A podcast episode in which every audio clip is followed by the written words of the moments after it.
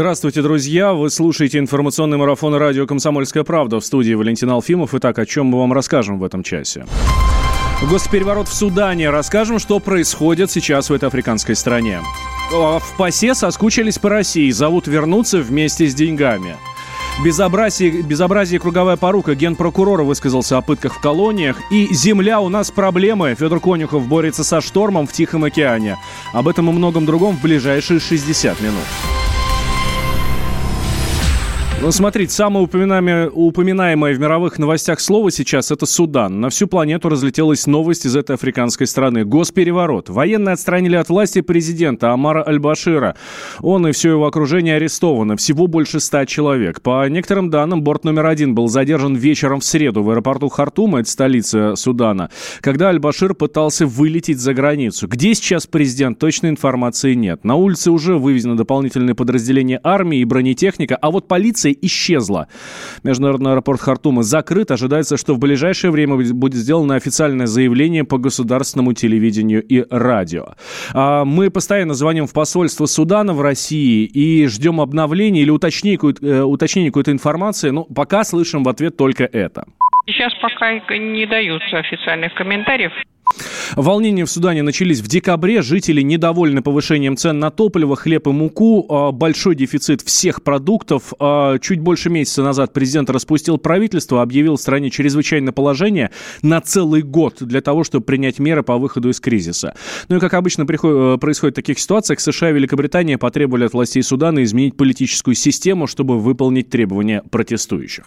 На прямой связи со студией сейчас доцент Восточного факультета Санкт-Петербургского госуниверситета Игорь Игорь Герасимов. Э, Игорь Вячеславович, здравствуйте. Здравствуйте. Э, а вы можете нам простыми словами объяснить, что произошло? Почему сейчас так много говорят об этом военном перевороте в Судане? Ну, то, что происходит, это есть некий результат э, того давления, оказываемого, оказываемого на Судан в течение ряда десятилетий со стороны экономически развитых западных стран. Результат санкций, примененных в отношении Судана, но и также некоторых ошибок эм, в экономической и социальной областях э, нынешнего суданского руководства, которые, к сожалению, не всегда гибко реагировали на менявшуюся внутреннюю экономическую и политическую ситуацию. А как э, вся вот эта вот ситуация в Судане может отразиться на геополитике, на большой мировой политике? Или это их внутреннее дело, и пускай они там разбираются? Э, слишком важная страна. Страна Судан является в каком-то смысле ключевой. Это ворота в Африку.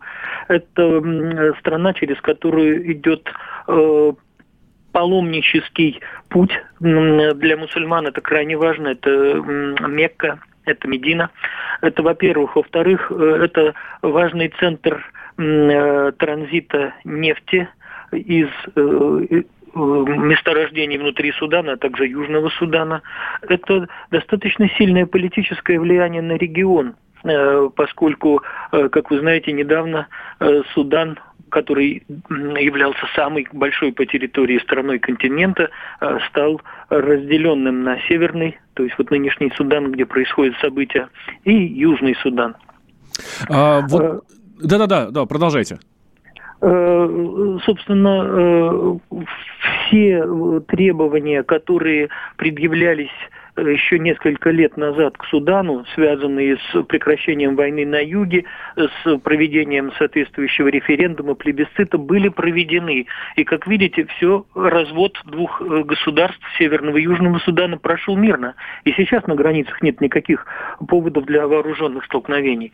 Тем не менее, э, все равно э, Запад настойчиво в течение многих лет твердит о необходимости смены курса несколько ситуация несколько напоминает ту, которую мы видели и в случае с Сирией, и в случае с некоторыми другими э, странами Ближнего Востока, когда выдвигались требования демократизации, они выполнялись, и все равно руководство вынуждали либо уйти, либо просто с ним расправлялись, как это тоже мы наблюдаем.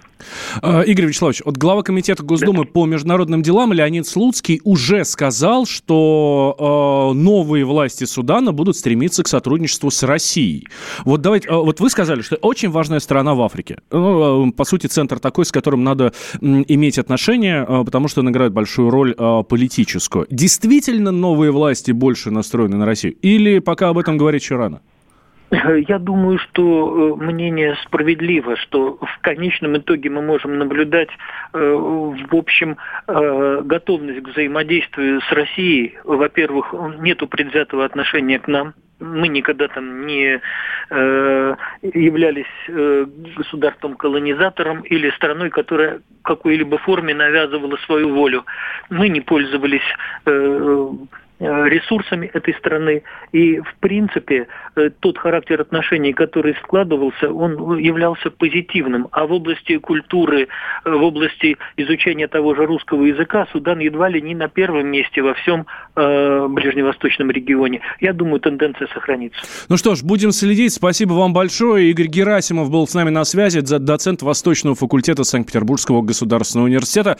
А, все новости, которые будут приходить из этой страны, вы обязательно сегодня сегодня, дорогие друзья, услышите и у нас в прямом эфире, и в новостях на радио «Комсомольская правда». Давайте к другим новостям поближе переберемся. Главной новостью президентской гонки на Украине стал новый ролик команды Петра Порошенко. Опубликовано видео, на котором фура сбивает Владимира Зеленского. Ну, как вы понимаете, это монтаж. Ролик сделан по горячим следам на основе предвыборного видео самого Зеленского, который, появил, который появился буквально на днях. В сериалах такой ход часто используют, чтобы показать альтернативный ход развития событий. Что на самом видео? Нам нужно двигаться вперед, говорит Зеленский, но его речь перерывает грузовик. Адже 20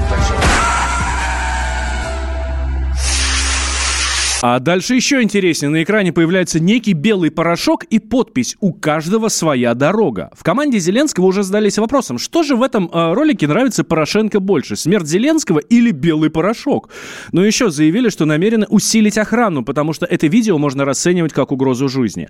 Такого же мнения придерживается и журналист Анатолий Шарий самом деле это агония. Во-вторых, конечно же, это уже сумасшествие, полное сумасшествие. Ну и в-третьих, это можно расценивать, конечно же, как угрозу. Я вам гарантирую, если бы дело касалось самого Порошенко, то уже на Западе бы все визжали бы, истерика просто, как те обезьяны бились бы уже головой, знаете, и кричали бы, что это недопустимо и все такое, и выражали бы озабоченность. А здесь это, по сути, угроза убийством кандидату в президенты, который опережает Порошенко на 29%. У Порошенко должно быть 20, плюс-минус. У Зеленского 49. И даже если добавить всех тех, которые не будут голосовать или не хотели отвечать, то он все равно не натягивает. Вы понимаете, в чем проблема? Это колоссальный разрыв. Именно поэтому происходит вот такое, что объяснить с, с точки зрения здравого смысла, конечно, невозможно. Это убийство, это видео, это... Я не знаю, как он будет отмазываться, скажет, что пошутили или скажет, что взломали телеграм-канал. Я не знаю, что, что будет какой очередной бред. На самом деле мнение может быть однозначно однозначно. Это агония режима последние дни. Вы понимаете, почему идет отсыл вот эта антироссийская вся эта риторика? Все объясняется очень просто. Потому что готовились они противостоять Бойко или Тимошенко. А получилось, что Зеленский. И чтобы не переигрывать, ну, бюджеты же выделены, их надо освоить. Они вот решили вот так осваивать. Это был украинский журналист Анатолий Шарий. Но надо сказать, что предыдущие пиар-ходы Петра Порошенко были не менее скандальными. Например, билборды с одной стороны Порошенко, с другой Путин. И, и подпись «Решающий выбор». На это даже отреагировали в Кремле. Вы знаете, мы выбираем Путина. Коротко прокомментировал пресс-секретарь президента России Дмитрий Песков. А, ничему удивляться не стоит. Все это грамотная политтехнология. Говорят, собственно, собственно, политтехнологи. Ну что ж, ну а мы продолжим следить и сообщать обо всем вам, что происходит на этой ниве.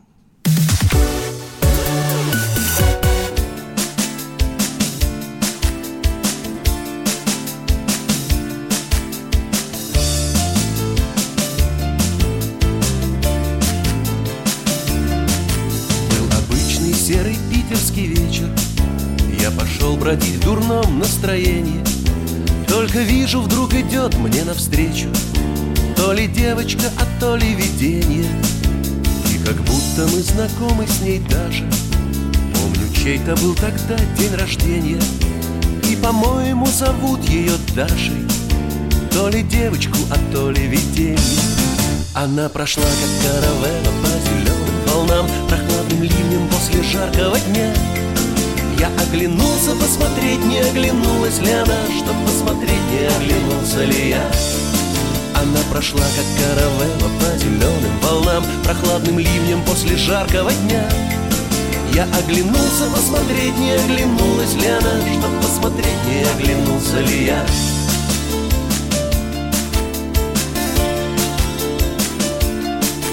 Помню, что-то я ей пел про ресницы на ушко ей шептал дребеденья Только вдруг она взлетела, как птица то ли девочка, а то ли видение И смотрел я в небо звездное долго И на завтра был больной целый день я.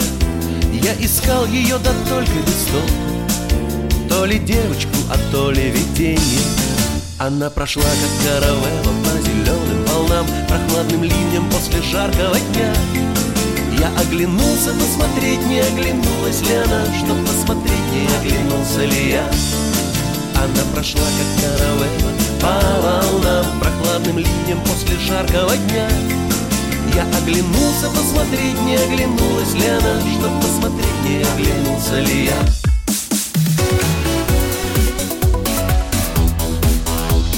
Темы Товарищ адвокат! Адвокат! Спокойно, спокойно. Народного адвоката Леонида Альшанского хватит на всех. Юридические консультации в прямом эфире. Слушайте и звоните по субботам с 16 часов по московскому времени.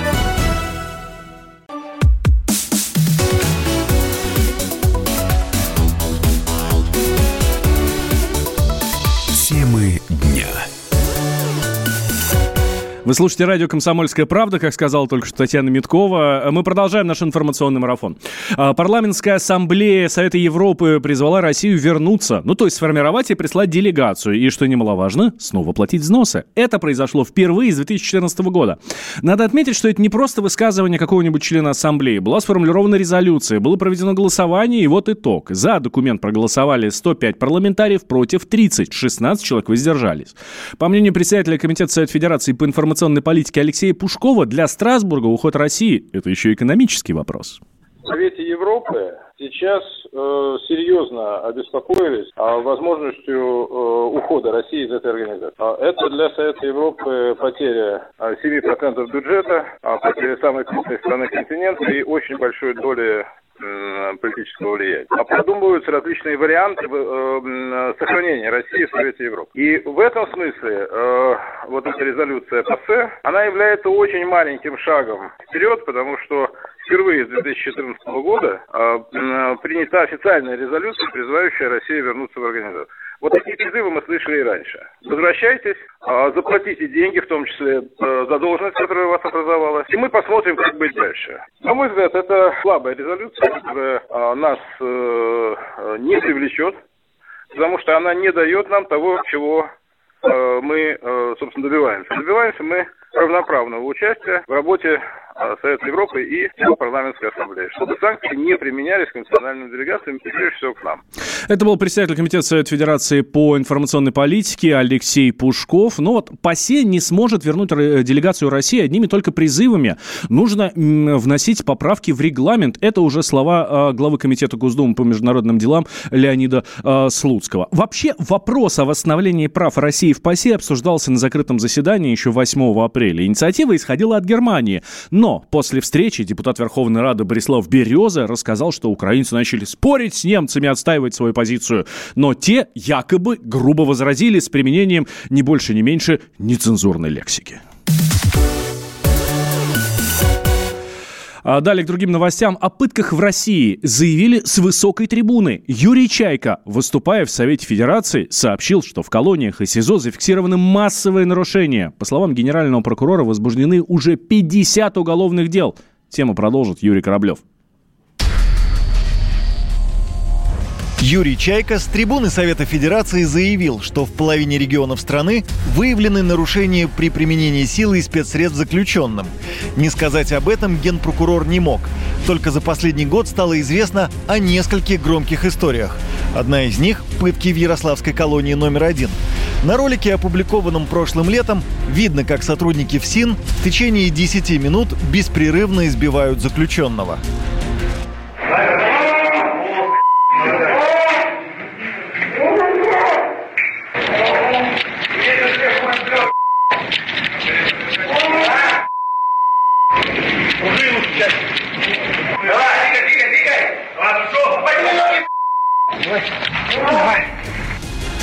Применение силы к заключенным – это обыденная практика в российских тюрьмах. В обществе предпочитают закрывать на это глаза, говорит председатель межрегиональной общественной организации Комитет по предотвращению пыток Игорь Каляпин. Нужно вот не просто побить э, задержанного или осужденного, а нужно вот, чтобы какое-то зверство выдающееся произошло. То есть вот чтобы он умер э, с бутылкой из-под шампанского в заднем проходе, или вот чтобы рядовое достаточно воспитательное мероприятие было опубликовано в федеральной прессе, да, и вот с видео причем, да, вот когда там осужденному по пяткам, э, значит, стучат там в ленинской комнате и там, в присутствии практически всей дежурной смены. Юрий Чайка назвал главными причинами такого, как он сам выразился, безобразия – это недостаточная открытость пенитенциарной системы, а также круговая порука. Генпрокурор пообещал заняться этими вопросами.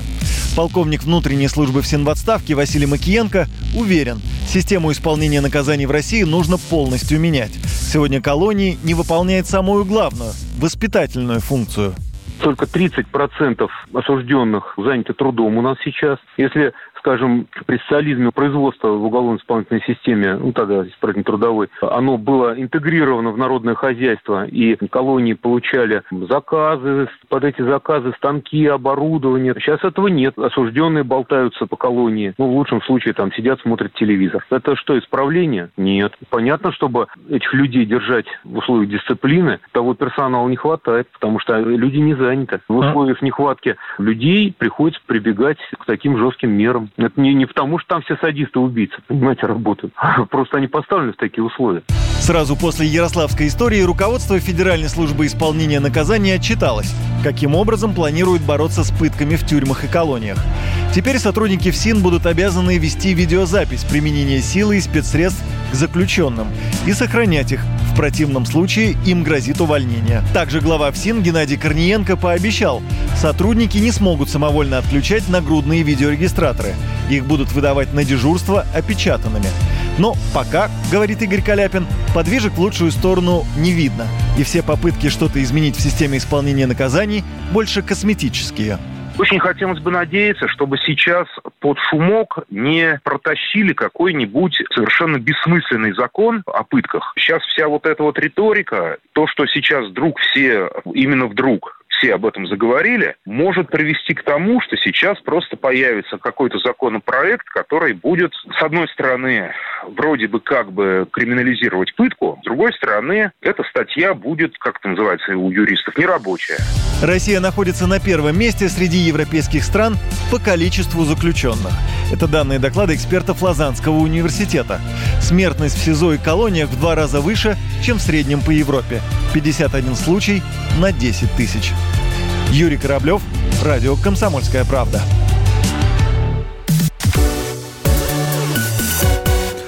Тревожные новости приходят о Федоре Конюхове. Путешественник, совершающий кругосветное одиночное плавание, попал в очередной шторм. Лодку сильно бросают, ее сложно управлять, она может вновь перевернуться, как это было на днях.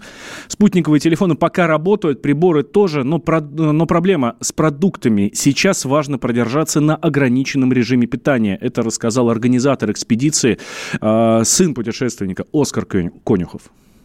Все как обычно. Шторм, холодно, движется в сторону мыса Горн. Да, типичная обстановка в Южном океане. Понятно, что он не включает газовую горелку, не подогревает воду, чтобы залить сублимированные продукты. Идет пока на сухпайке, в сухомятку. Надо понять, что это такая ситуация будет до финиша. Шторм каждый день сейчас там волна 5-6 метров стабильно. То есть он уже вот вышел на финиш напрямую в сторону пролива Дрейка, и там не будет никакой другой погоды Вообще, по плану, он, конечно, хотел финишировать на месяц раньше. И тем самым э, уже, как говорится, быть на, на континенте, на Земле. Но видите, как океан внес свои коррективы, поэтому он еще находится в 850 милях от берега. И ничего не остается делать, кроме как работать в сторону мыса Горн. Федор Конюхов собирается проплыть вокруг света в три этапа. До этого еще никто не пересекал Южный океан и мыс Горн на лодке с веслами. Общая протяженность пути 27 тысяч километров. В море Федор Конюхов уже 125 дней. Мы следим за его экспедицией, желаем его счастливого пути.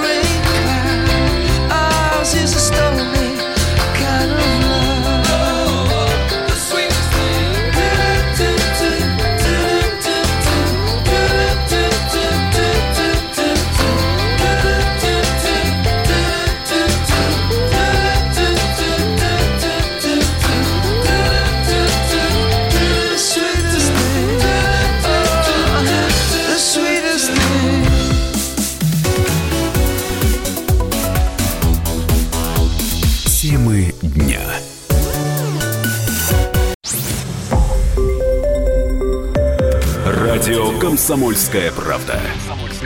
Более сотни городов вещания и многомиллионная аудитория. Ставрополь 105 и 7 FM. Эм. Севастополь 107 и 7 FM. Эм. Калининград 107 и 2 FM. Эм. Москва 97 и 2 FM. Слушаем всей страной.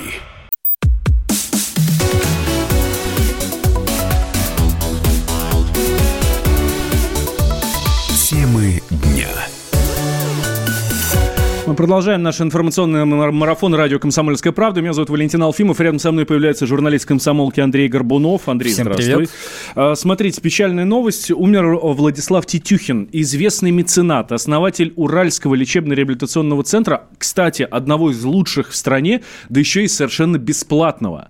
А, ну, там многие, в общем, можно было туда прийти по ОМС. Ну, слушай, то, что ты говоришь, это такие общие вещи. А, вот все знают Тетюхина, но не знают, что это речь идет именно о Тетюхине. Короче, самое главное, что нужно о нем знать, Он был генеральным директором очень крутого завода в СМПО «Ависма» уральского, который поставлял «Титан» там для Боинга. Ну, короче, по, всем, по всему миру они продавали «Титан». А, и Титюхин в 2008 году понял, что он хочет что-то сделать для своих земляков, и он все свои акции, 30% акций в СМПО Ависма, он их продал, и на вырученные деньги построил вот тот самый, самый крутой а, госпиталь на Урале. А, порядок цифр, он вложил, то есть 3,2 миллиарда рублей он просто взял и вложил а, вот в строительство этого госпиталя. Ну, таких немного у нас. А кому продал? Американцам, небось, каким-нибудь? А, вот это в СМПО Ависма? Нет, здесь очень важно отметить, что он продал их Рособоронэкспорту. То есть все это у нас в да, России осталось. осталось. Э, то есть я с ним встречался, общался несколько раз, э, и действительно вот такой простой совершенно мужик. Э, никаких никаких там у него суперджетов, никаких у него э, ну, каких-то излишеств. Э, вот в таком совершенно простой человек там э, на Волге. Причем э, когда он был гендиректором завода, он, у него не было даже своим, своего водителя личного. Он завел его, когда стал директором вот этого центра, когда его построили до и то, потому что он в Верхней Салде живет. Но это вот такой городишко 160 километров от Екатеринбурга, а госпиталь в Нижнем Тагиле находится, и 40 километров, чтобы ехать, для этого ему и понадобился личный водитель. А, ходят слухи, что на 2012 год Forbes оценивает состояние Тетюхина на 650 миллионов долларов это полная фигня. Ну вот я не знаю, откуда взялась эта цифра, э, ну действительно весь интернет забит, что да, что 50 миллионов долларов, ну вы просто вдумайтесь в эту сумму, если перевести в рубли, там можно в каждом городе, мне кажется, в каждом регионе построить по чудо-госпиталю. Нет, его, а, ну в общем, его состояние, оно вот 3,2 миллиарда было, то есть это где-то порядка 11 миллионов долларов. А, вот и все. Но действительно он был на 153 месте в списке Forbes а, самых богатых людей а, России. Совсем недавно мы делали большой сюжет о том, что у госпиталя Владислава Тетюхина начались проблемы. В этом году Минздрав на 25% сократил ему, ну, госпиталю, соответственно, количество пациентов, которых он может принимать бесплатно. И постепенно там начали увольняться хирурги, опустили палаты, а сотрудники обратились к губернатору и попросили защитить медицинский центр. И вот что тогда, буквально месяц назад, сам Владислав Тетюхин рассказывал нам о своем госпитале. Вот это вот все рассчитано на 7 тысяч операций. Из них 4 тысячи это ортопедических, это эндопротезированных снова 3 тысячи это урология, гинекология и тавролог. Загрузка мы, к сожалению, не таким образом, гораздо меньше, где-то процентов 50-60. А, э, в общем, смотрите, э, суть дела, в чем вот трагедия Тетюхина. Построил он этот госпиталь, 3,2 э, миллиарда вложил сам, еще 1 миллиард правительство Свердловской области. И госпиталь он стал частно-государственным. То есть большая часть все равно это были частные деньги, и Заполняемость, да, 7 тысяч э, операций можно было там делать, сейчас не скажу, это в месяц или в год. Ну, короче, очень много можно было 7 делать. 7 тысяч операций в год, да-да. Ага, в год. Э, очень много можно было делать операций. А одна операция стоила около 150 тысяч. Понятно, что уральцы сами, э, большинство из них не потянут такую сумму, поэтому оплачивало государство, оплачивала Свердловская область эти суммы. Но в первую очередь они, э, ну, там, чиновники, они отправляли людей в государственные больницы, и это, в принципе, логично, потому что нужно, в первую очередь, э, государственные заполнять. Тетюхину они помогали, там, ну, 30% заполняемости обеспечивали, то есть э, оплачивали все-таки вот эти деньги, но большая часть э, палат оставалась э, пустой, потому что, ну, вот не, не могли государство, ну, правда, ну, а им нужно свои все-таки как-то больницы заполнять, а тут большая часть денег вложенных это частные. А Тетюхин был очень не согласен с этим, его можно понять, у него даже была такая цитата, ну, так как он был с Боингом связан, а, вот, и с, само, с самолетами, поэтому и цитата такая же, сравнение. Представьте, что вы создали суперсамолет, а он не летает, а стоит в ангаре. Ну вот э, в прошлом году госпиталь мог принять 4,5 тысячи человек, в 2019 уже на тысячу меньше, и сам Владислав Тетюхин считал это большой ошибкой, потому что больница могла спасти еще многие-многие жизни. Вот, допустим, э, я проработал больше полтинника лет на заводе, это, это вообще немыслимо. Что такое из завода снять 25%? Вот все, погубить завод, нокаутирующий удар. И потом это же объясняется, если требуется, допустим, ну мало ли, есть объективные там, факторы, данная продукция снимается с производства или уменьшается, потому что они не востребованы. А здесь что? Во время войны, помните, колхозы от заводов дарили кто-то там деньги на танк, кто-то там на что-то делали. Значит, вот представьте себе, он дарит танк или там самолет, а говорит, пошел ты своим самолетом подальше, летай в другом месте, а здесь тебе ничего делать. Это был Владислав Тетюхин. Ну, пожалуй, одно из его последних интервью э, в жизни, к сожалению, вот сейчас пришла, сегодня пришла новость, что он скончался. Но 86 э, лет было человеку, поэтому он, он прожил очень хорошую жизнь. И работал до самого конца. Это, да, сто, да, это тоже очень да. важно. Не то, чтобы он там последние 20 лет там где-то сидел и отдыхал. Андрей, спасибо тебе большое. Андрей Горбунов, э, журналист «Комсомольской правды». К другому Андрею сейчас переключаемся, к нашему спортивному обозревателю Андрею Вдовину. Сегодня продолжаются слушания по существу э, дела Александра Кокорина и Павла Мамаева. И наш специальный корреспондент, наш спортивный обозреватель Андрей Вдовин э, сегодня продолжает, соответственно, это дело слушать и рассказывает нам, что происходит. Но происходит там не совсем стандартная история, да? Андрей, здравствуй, ты с нами? Да, да, да, действительно, э, добрый день. Э, действительно, нестандартная история. Действительно, мы сейчас не слушаем дело, мы сейчас не слушаем э, ни Кокорина, ни Мамаева, ни свидетелей, ни потерпевших, а мы стоим перед зданием Пресненского суда, потому что только что несколько минут назад мы все были эвакуированы из здания суда. По неофициальной информации якобы поступил звонок о заложенном ядерной бомбы э, здание суда. И сейчас э, всех, э, со всех этажей, как посетителей, журналистов, нас всех вывели на улицу, попросили выйти на улицу. Но пока нету пока, во всяком случае, никто из сотрудников суда э, здание не покинул. И вот мы стоим сейчас у того входа, где должны, по идее, выводить, откуда должны подсудимых. Здесь рядом стоит автозак, их тоже пока еще никто не выводил из здания суда. А, так, а, хорошо. Ну, надеемся, что с ними там все, все, все в порядке. Андрей, удалось ли сегодня уже что-то, э, началось ли сегодня заседание? Да, да, да. Что сегодня я, говорили? Я понял вопрос. Да, я понял вопрос. На самом деле заседание сегодня начиналось очень интересно, потому на нем выступал потерпевший водитель Соловчук. Угу. Он рассказывал свою версию произошедших событий. Про петухов и... сказал? Про что? Про петухов. Э, он говорил, что никого не оскорблял, очень вежливо разговаривал. Когда к нему подвыпившая дама подсела в машину, он очень вежливо попросил ее покинуть машину. Э, ее забрал кто-то э, из футболистов. И он никого не оскорблял, а просто потом вышел узнать, что разбилось, что за бутылка разбилась возле его машины, возле его автомобиля. И как раз водителя допрашивали адвокаты, которые адвокаты очень грамотные у потерпевших, и они очень э, достаточно жестко опрашивают свидетелей, э, вытаскивая из них, пытаясь, может быть, избить какими-то вопросами. Ну, нормальная такая адвокатская работа. И как раз в этот момент кто-то из работников суда подошел к судье, она первый покинула здание, не здание, а зал суда, попросив всех оставаться на местах, а потом через несколько минут нас попросили всех выйти на улицу. Ну что ж, мы продолжаем следить за тем, что происходит. С Андреем Вдовиным на связи буквально каждые полчаса. Э, Все, что будет происходить в суде по делу о, э, о драке вот этой Павла Мамаева и Александра Кокорина с ну, общем, вы понимаете, да, про что я говорю.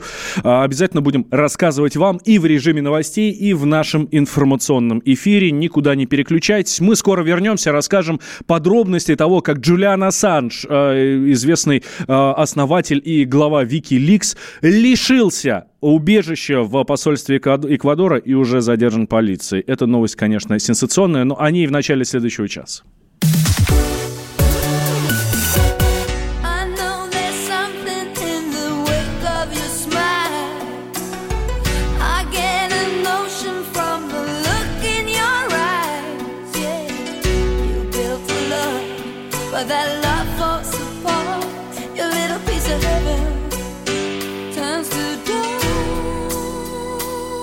就要。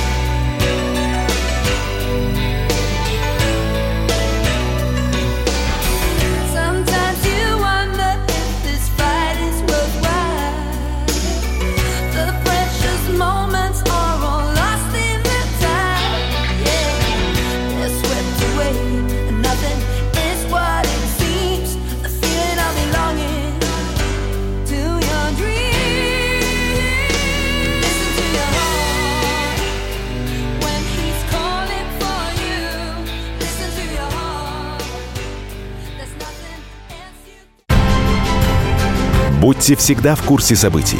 Установите на свой смартфон приложение «Радио Комсомольская правда».